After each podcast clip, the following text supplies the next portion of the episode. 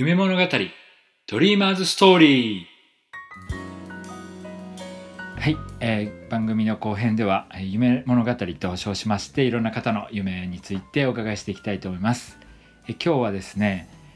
望月淳さんというプロドラマーの方に来ていただきました。ありがとうございます。よよろしくお願いします。ろしくお願いします。まあ、こんな他人行儀な感じで始めてますが実はあの高校の同級生という関係で、まああの当時、えー一応一緒に音楽やったりしした中でありますがまあ全然もちの望月君望月さんもっちーの方が、えー レベルが全然高くて私はまああの完全に置いてかれていたわけですけど今はもうとてつもなくもうね背中すら追えないみたいな存在ではありますが。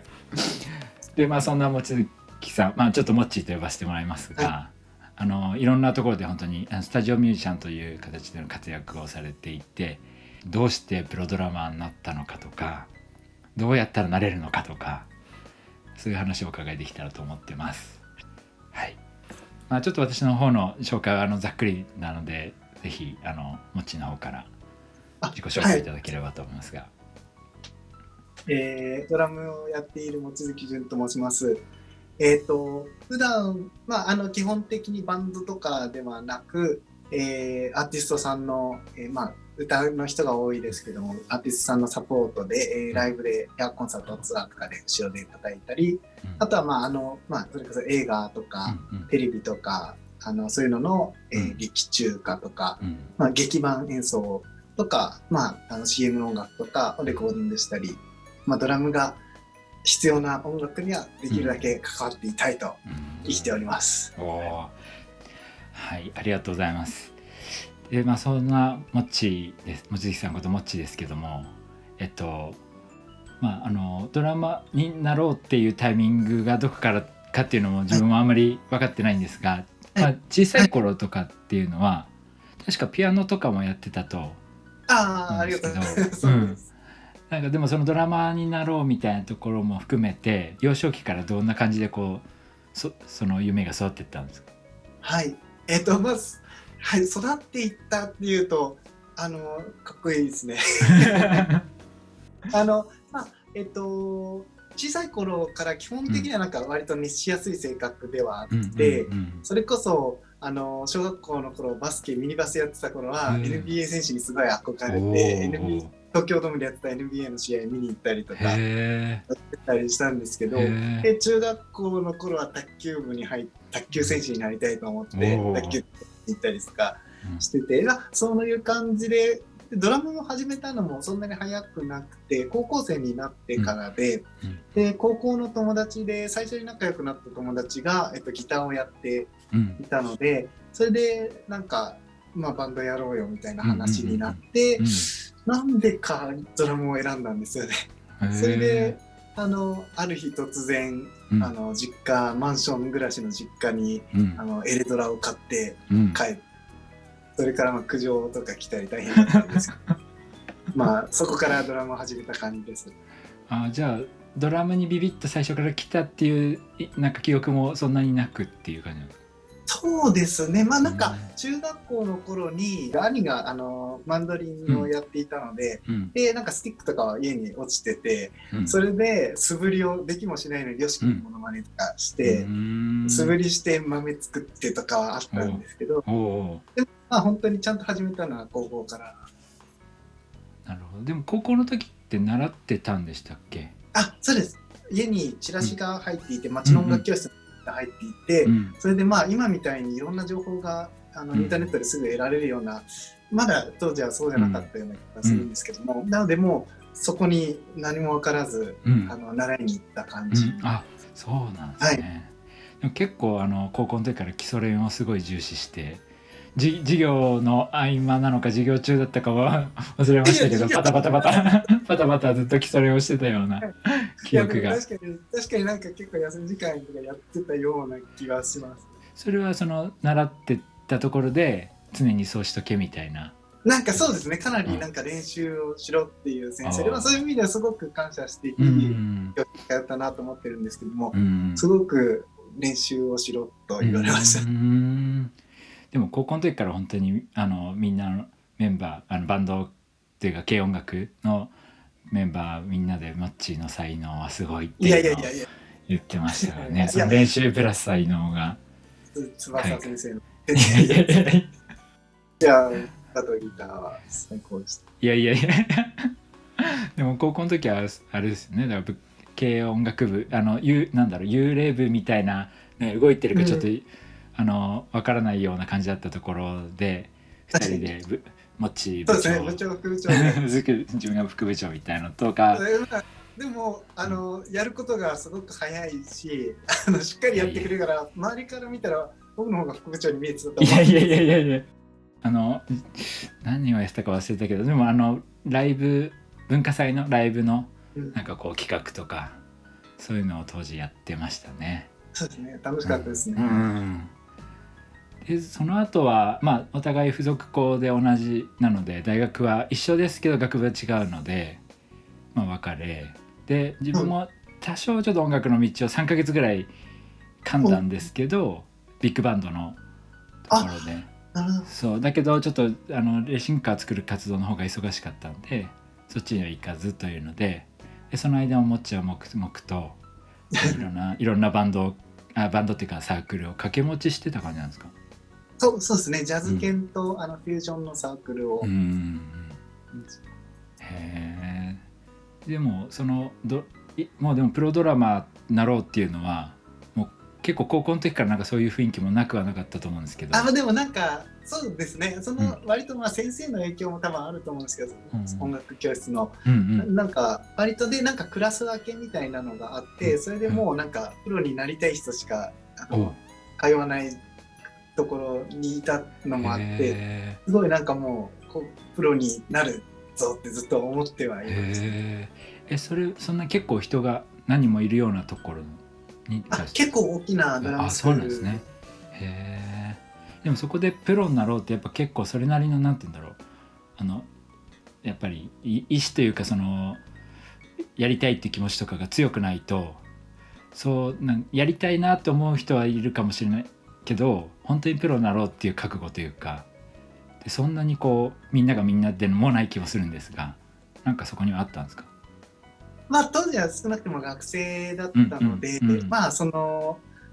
学校以外の時間をうん。音楽だけで、あ音楽だけでというか、うん。まあそんなにリスクもない状態でやってるまあ確かに、うんまあ別にそんなにはい。ただ好きでやってたことでプロになりたいってただ言ってただけかもしれないし。まあそうですねでもまあ実際そのプロドラムなりたいと思ってなれる人ってほんの一握りかなと思うんですけど。まあバンドっていう形態でなる人もいればあのもっちみたいなスタジオミュージシャンでっていう人もいると思うんですけど。にしてもそうたやすい道ではないかなと。想像するんですけど。実際どうだったんですか？えっとまあ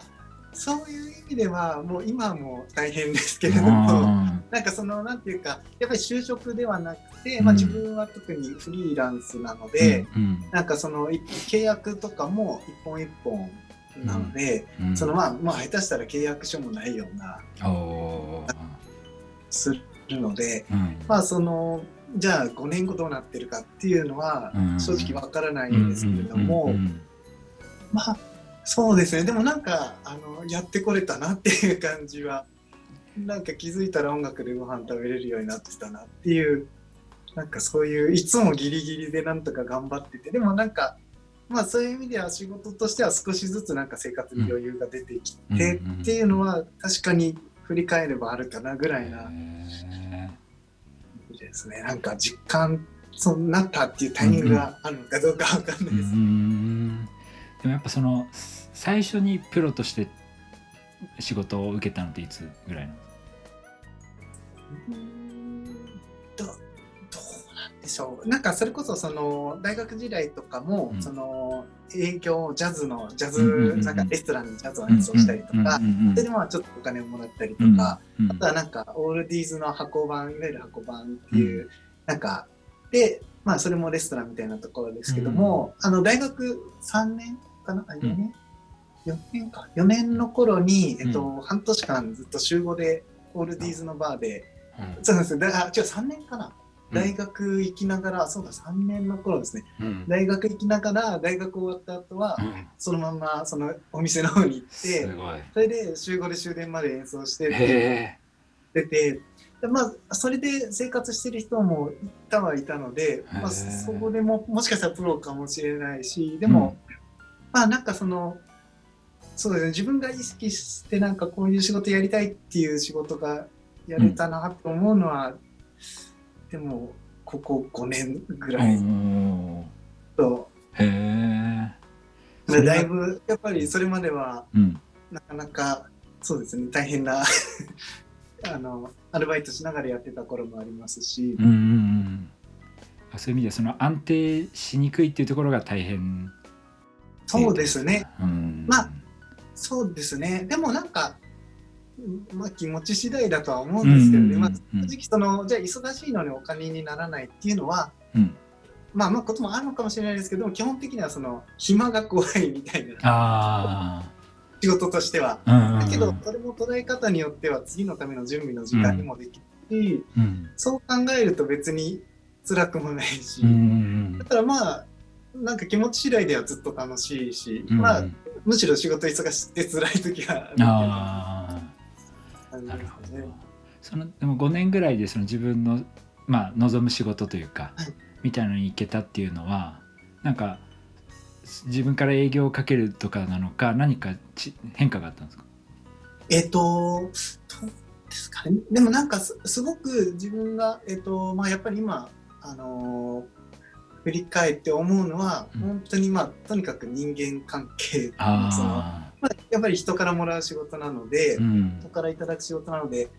その、まあ、どんなに上手でも多分家にずっといて発信も何もせずに、だったらそういう人には絶対仕事来ないと思うし、あそういう意味では全部がつながってたなとは思うんですけれども、やっぱりなんかその一番大きいのはでもやっぱりあの坊やっていうあの、うん。プロドラマーの方の、うん。えっと、アシスタントっていうのを、まあ、しばらく5年4年ぐらい結構長くやってたんですけども、うん。やっぱりその時のなんか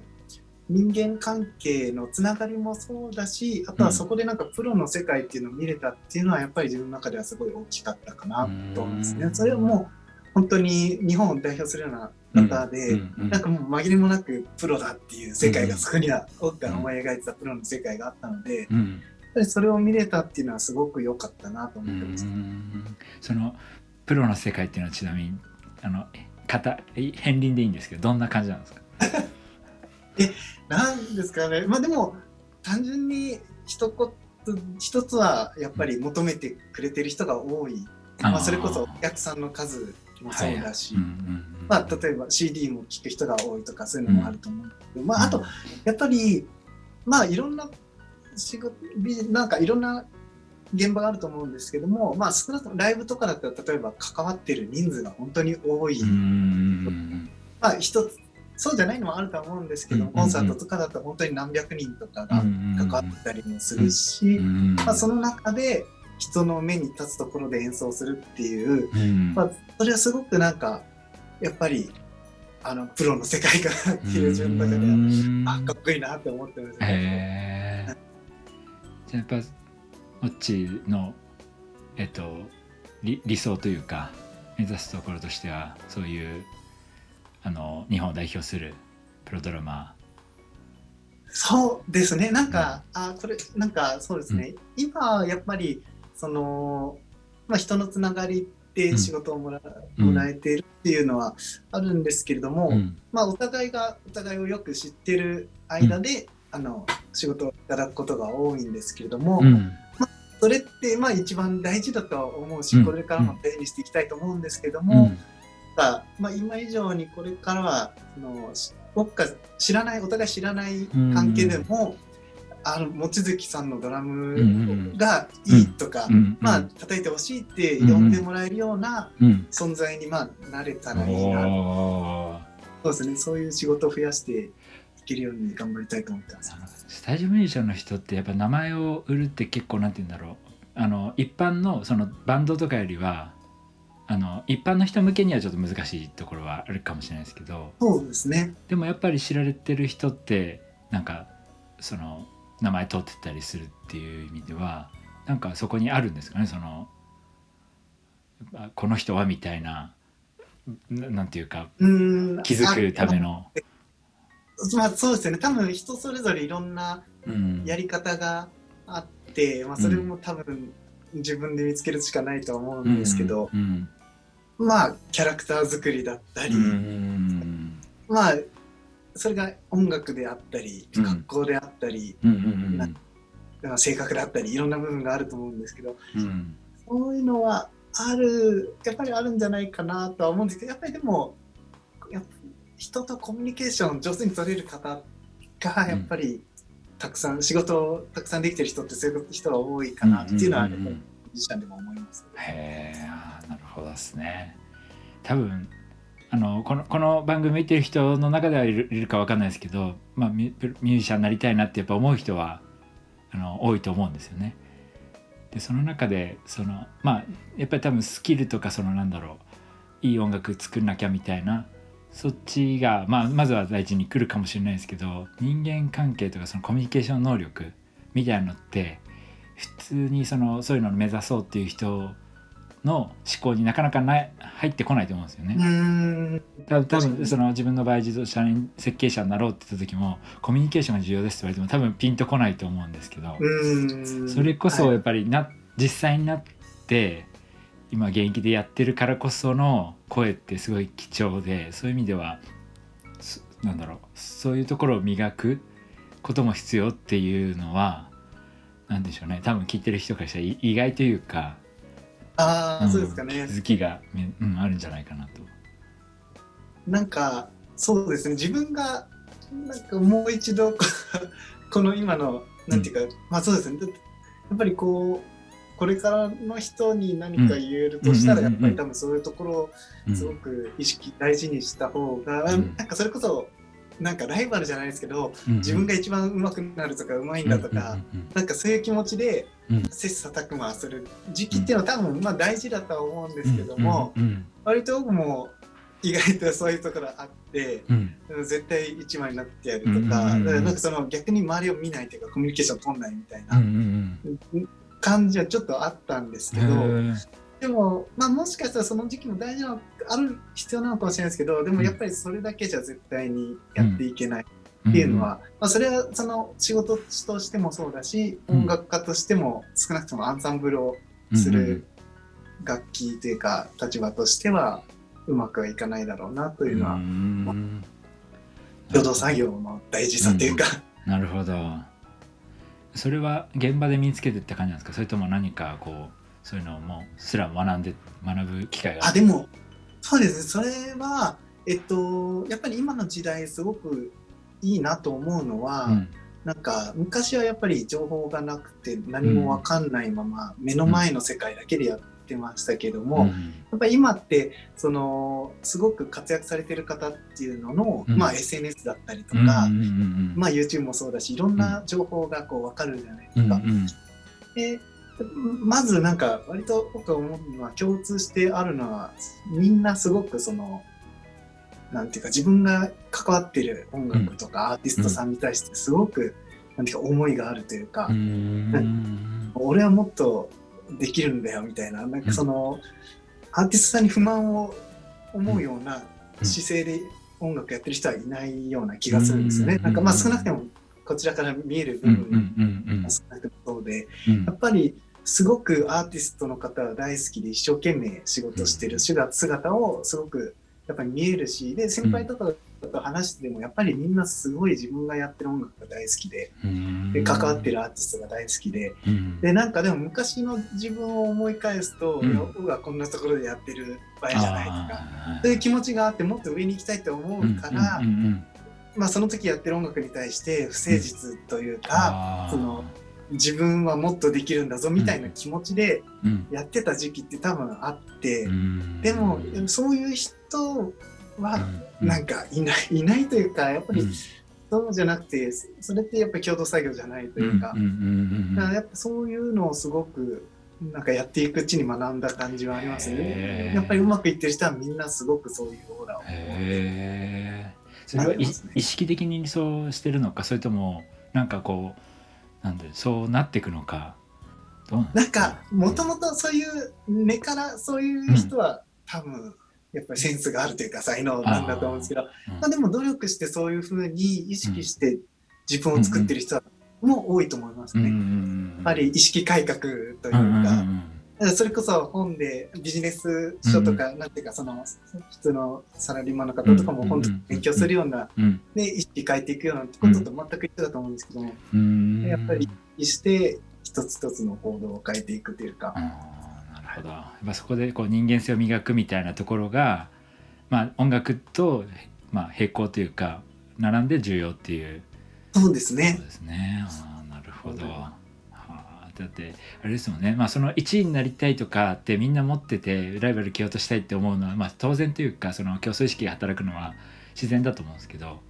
まあ、それではうまくいかないみたいなところで、うん、なかなかき普通はきあのき分からないじゃないですかミュージシャンになりたいっていう思いだけだったら。あすごい。ですね。でもなんかうん。たまにやっぱり若い人でも、うん。根っからそういうなんていううんか、うんうん。尊敬する人が少しでもいいと思ったらすごい尊敬するし、うんうんうん。なんかあなたの音楽大好きですみたいうんな平気にで言って、うん。それが同業者であろうと言える人とかやっぱり、うんうんあスあるなって思いますね、そういう人に対して。なるほど。本当に素晴らしいなって思います。あ確かにそのリスペクトっていう言葉よく言われますけどそれがないと人間関係築けないですもんねう。んあのなんかそのプロドラマーになるのに向けて、まあ、どんどんとこうなんだろう気持ちが固まったりとかっていうのあったと思うんですけど何かこう一言言われて結構大きく変わったなみたいなそういう転機ってありましたえっとまあなんかいろいろやっぱり自分のその時々でうん。あの考え方とか、うん。なんかきっかけをくれた言葉っていうのはあるんですけども、うんうんなんだろう一言は難しいは難しいです。でもなんかそのちょっともしかしたらこう、例えばまあ自分のようなミュージシャン目指す人とか、うんうんまあ、もしかしたらプレゼンテーションとかでももしかしたらそうなのかなと思うんですけど、うんうん。人前でこう何かするって時にうん。あのこれはちょっと僕としてはすごく良いアドバイスもらったなと思ったことがあって、うん。えっと、それはあの、まあ、自分がついてた師匠が、うん。えっと、なんかまあ人前で緊張する演奏する時に緊張するっていうのは、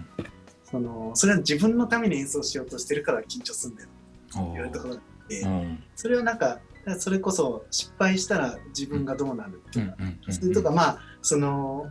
そうですね。なんか自分がかっこよく見られたいとか、うん。うん。自分本位で演奏するから緊張するんだと、うん。それでそうじゃなくて一生懸命歌ってるアーティストさんだとか、うん。うん。うん。まあ、準備してくれたスタッフさんとか、一緒に演奏してるバンドメンバーとか、うん。まあ、おそれこそ見てくださってるお客さんのことをためを思って演奏してればうん。そんな緊張なんてしないんだみたいなところがあるんですよ。おでなんかそれがすぐには分かんなかったような気もするんですけども、ーうん。でも今は自分の中でその意識ってすごく大事で、うん。やっぱり一番初めてなんか何千人とかいるホールとかで演奏した時に、うん。正直すごい緊張しちゃった時があるんですよ。うんで普段は僕あんまり緊張しいではないんですけども、うんその時はもうすごい緊張して、うん。で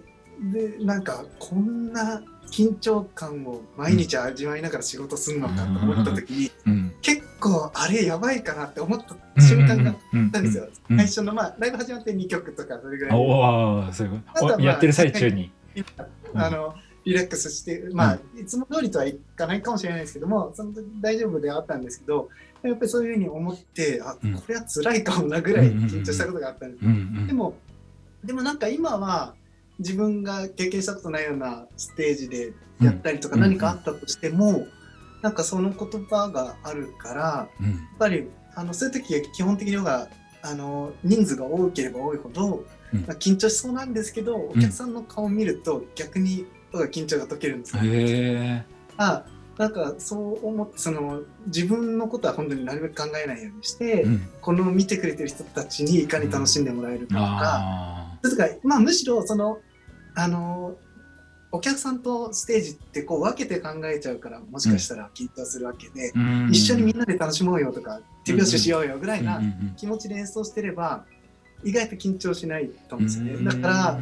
大きなステージの時ほど僕が最初にお客さんを全部ちゃんと見るようにしてて。そしたらまあその言葉がすごくだから自分にとっては今のなんか大事だったなと思ってますね。へえでもなんかそれあれですね。本当にまあパスプレゼンとかに通じるかもしれないですけどなんか要は自分のためじゃなくて人のためというか誰かそのまあ届けたい人に向けてやってるっていうことが、まあ、本来の目的で、はい、とかって考えていくと本当にいろんなことに使えるお話ですね。な気がしますね。うんなんか確か音楽の面でもその弾いてる時になんか自分がかっこよく見せるみたいなのとこう自分に意識が集中しちゃうんですけどなんかお客さんの方のことを見るとか聞くとかっていうことによってなんか一体感を感じてなんかより楽しくなるとかっていう感覚はなんとなくありつつ、まあ、あとはなんかそうプレゼンの時も本当に自分で一人で喋ってるとね 逆に緊張するしなんかこう、うん、あの反応がないとよくわかんないみたいになりますけどそういう意味では本当に今の言葉ですごく汎用的というか重要な、うん、ことなんですね。そのちなみに師匠の名前は言わない方がいいんですか？ああ別にあの、あの山木秀夫さん。あですよね。はい、はい、あのビーズとかでも叩いたりそうですね。ですよね。もう本当に日本のプロドラマーというかもうスタジオミュージシャンの中でめちゃくちゃ有名なそうですね。もうスタジオミュージシャンのなんか地位を確立したような方々ね、ちなみにそのおおなんだろう。さっきなんて言ったんですぼ坊や？あ坊や。はいはい。っていうのは？なんかまああの今時今時ってものないですけど、うん、一般的な言葉で言うと多分アシスタントとか、うん、まあ、場合によってはカバン持ちみたいな、うん、っていうの方が伝わるかもしれないですけど、うんうん、まあ今日はその、まあ、基本的には何でもやる、うん、その勉強させていただきながらお手伝いをするっていうか、まあ、お手伝いしながら学ぶみたいな、うんうん、まあ、そういう立場ですね。それはなんていうかそれこそやっぱそういう人間関係の中でそういう機会を得ることができたって感じですか？えっと最初あの普通に募集をされててあの、ホームページで、うんうん、でそれであの応募して面接受けて、うん、それでまあもともと僕大ファンで、うん、あのライブとか見に行って、うん、手紙とか CD とか渡してて ちょっと気持ちそれでなんか覚えててくださって、えー、続くんでっていうことになって。あじゃあ相当えまあなんだろう言葉いいいいか分からないですけど営業努力をされてたの結果を渡して。でもそういう意味では、まあ、そうですね、営業なんですけども純粋に、純粋に好きだったって感じですね。ファンというか本当に誠実にその一緒に何か学びたいというのが伝わったってことなんですね。そうですね。なんか聞いてほしかったっていう。ああ。それで叶えちゃうのがすごいですね。の方が近いかもしれないですね。いやいやでもそれそれでねあの落ちてたら本当にストーカーって扱いだったかもしれないですけど ちゃんと受け入れられたってことはストーカーではないと。いうこと素晴らしいですね。あと一個お伺いしたいのはそのなんかなんていうんですかね。よくまあやりたいことをやろうとするといろんな方面でのブロックがかかるっていうのはあるかなと思うんですけど例えばよく言われるのは親ブロックとかみたいな。そういうのっていうのは特になかったですか？あもうもうあもちろんありました まあそれこそまあ同じ高校大学ですけれども、その高校からストレートで、まあ、エスカレーター式の高校だったので、あのまあ、大学行く時も、あというかまあそうですね大学最初僕は音大とかも行きたいなと思って、バークレー音大とか、でそこでもブロックがあって揉めたりとかして。まあでももともと大学行きたくて僕は高校に入ったっていうのももちろんあったので、まあ、付属高校に入ったっていうのもあるので、まあ、最終的にはやっぱり一番行きたい大学ではあったんで、まあ、そのまま行ったんですけどもまあいろんなタイミングでブロックはもちろんありました、親親ブロックは、どうやって突破したんですか？どいやまあでもどうなんですかねそういう意味ではブロックが弱かったのかもしれないですけど 音楽突き破っただからその、なんかこういう方法があるとかじゃなくて突き破っただけですね多分あるとしたら。あのなんだろうもちろんもっちのことなんで、はい、あのグレてとかそういう方法じゃないでしょうけどまあ聞くことは聞きつつも手は動かし続けるみたいな。そうですね。でも、まあ、そうですね。普通にただやりたいことをやってたかなと思う。うん。あとは、まあ、その、でも、そのタイミングタイミングで、やっうんぱりそれこそその師匠とかも、うん。まあ、本当にすごくプロの、うん。本当に一流の方だったので、うん、OK もらえた部分も多分あある。それで、ちょっと、まあ、割と応援してくれるような感じにもなって、やっぱりそのなんか本当になんかまあ思いがどれだけあってそれが伝わるかどうかで届くかなんか両親もいれば届かない場合もある。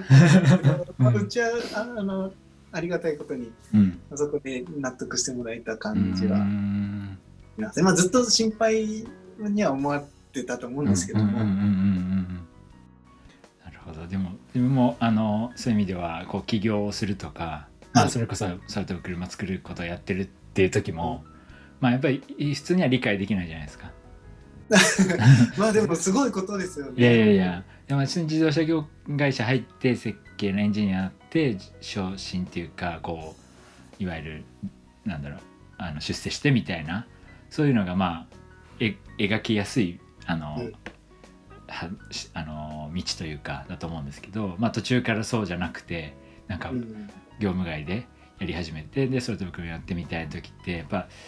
でしかもやっぱそれをどうやってこう事業化とかこうあの実用化に持っていくかみたいな話をししてたので最初本当理解されなくて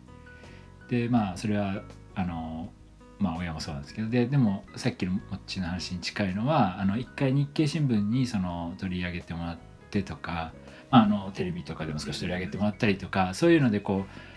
第三者的信頼度みたいなのがあの得られるとなんかなはい。ちょっと流れが変わっていくというかうんみたいなってなんか自分で言っても伝わらないけど外の人が言うと伝わるみたいな。それがそのね正直うん。やっぱりテレビで見てて、うん。その放送の時はあのなんか何回もあったと思うんですけど、何回か放送見てあすごいなって。やっぱりテレビ見て感じるものってありますよね。そうなんかテレビで特集されて なんか同じことをやってるんだけど取り上げる人のによって変わるみたいな、うんまあ、だからそこはうまくこう外部を使うみたいのができるといいんでしょうね。うんそうですね。確かに。うんじゃあ今今今モッチーが目指していることはい。とかありますか？でさちょっとさっきもあのうんうん話に出たんですけども、やっぱりその今知ってる人同士での仕事だけじゃなくて、やっぱりどっか知らないところで自分の演奏を気に入って、この人を呼びたいっていう、なんか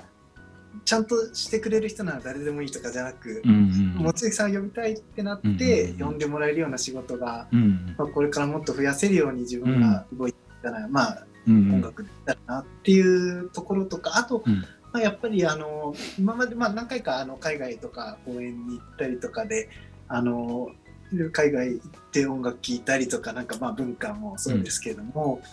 あの触れた時にうん本当にやっぱりすごく大きな刺激を受けて影響を受けて、うんうんその後しものすごいそのモチベーションで音楽やるみたいな、うんうん。結構そういう影響が本当大きかったので。うん海外でもっと演奏まあ今は本当にコロナ禍でちょっと難しいけども、うん落ち着いたら、まあ、海外でももっと演奏したいなっていうのはすごく今う思ってます。んまあでも本当に音楽はこまあへなんか言いな言い古された言葉かもしれないですけど 国境国境を越えるというか、そうですね。ね、そこはなんだろういいところですよね。うんはい、じゃあ、えっとまあ、最後になりますけどもしあの次世代の人たちにメッセージとあればぜひお願いします。そうですね。あのーできるだけ明確なビジョンを持って、うん。で、まあ持てなければ持てないでいいと思うんですけど、ん。明確なビジョンがある人はうん。やっぱりそれに対して貪欲に、うんうんで時には何かを失うかもしれないけれども、うんうん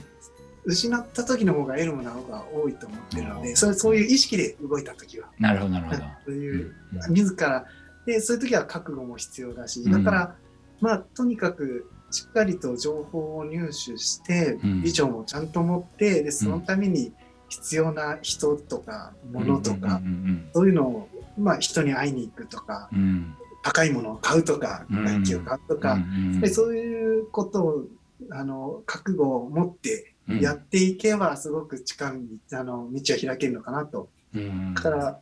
そういう明確なビジョンとそれに対して、まあ妥協しない、うんうんぶれないでうん。信じて進むっていうのが、まあ今自分でもすごく大事にしてるし、うん。まああの大事にしてもらえたらいいんじゃないかなとうん。思ってます。